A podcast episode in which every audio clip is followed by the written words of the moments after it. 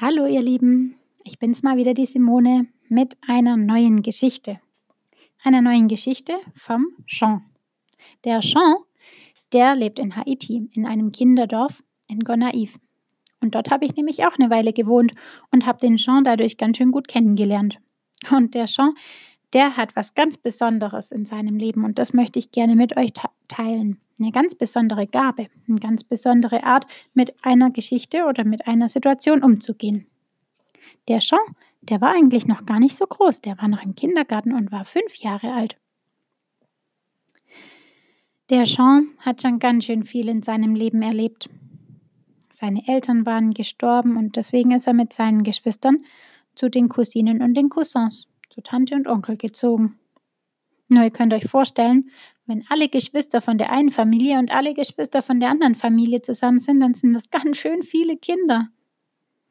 Und der Tan die Tante und der Onkel, die haben nicht so viel verdient und deswegen gab es immer relativ wenig Essen.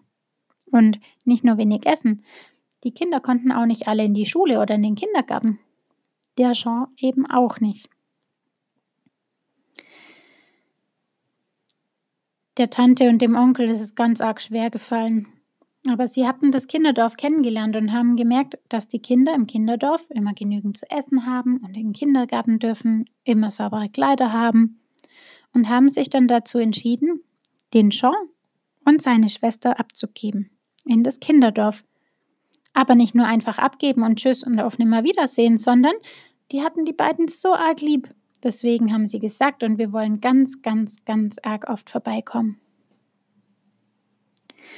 Der Jean, der hatte seine Familie auch ganz, ganz arg lieb. Seine Tante und sein Onkel und seine Geschwister und seine Cousinen und seine Cousins. Und eigentlich könnte man ja jetzt sagen, wahrscheinlich hat er sich ganz schön rausgeschmissen gefühlt, enttäuscht oder so, wenn er nicht geliebt wird.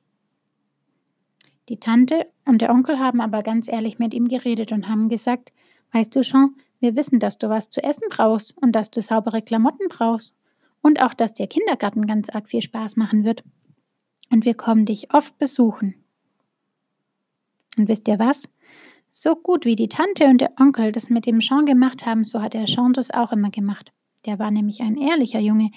Der Jean hat immer gesagt, was er braucht. Zum Beispiel kam er manchmal und hat gesagt, ich will heute mal mit daheim telefonieren. Und dann hat er so lange da gestanden, bis man zu Hause angerufen hat und er zu Hause mit den Leuten sprechen konnte.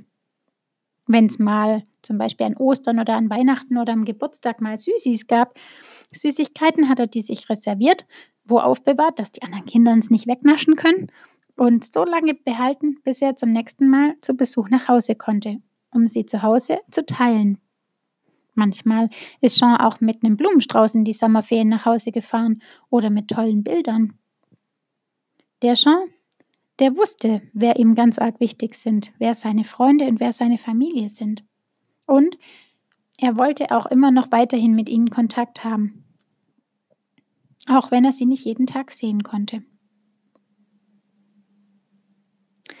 Ja, auch bei uns ist es jetzt gerade so, gell, dass man die Familie nicht wirklich sehen kann. Klar, die Brüder und Schwestern, Mama und Papa und so schon, aber die anderen, da kann man ja nicht einfach jetzt gerade mal einen Besuch machen oder so.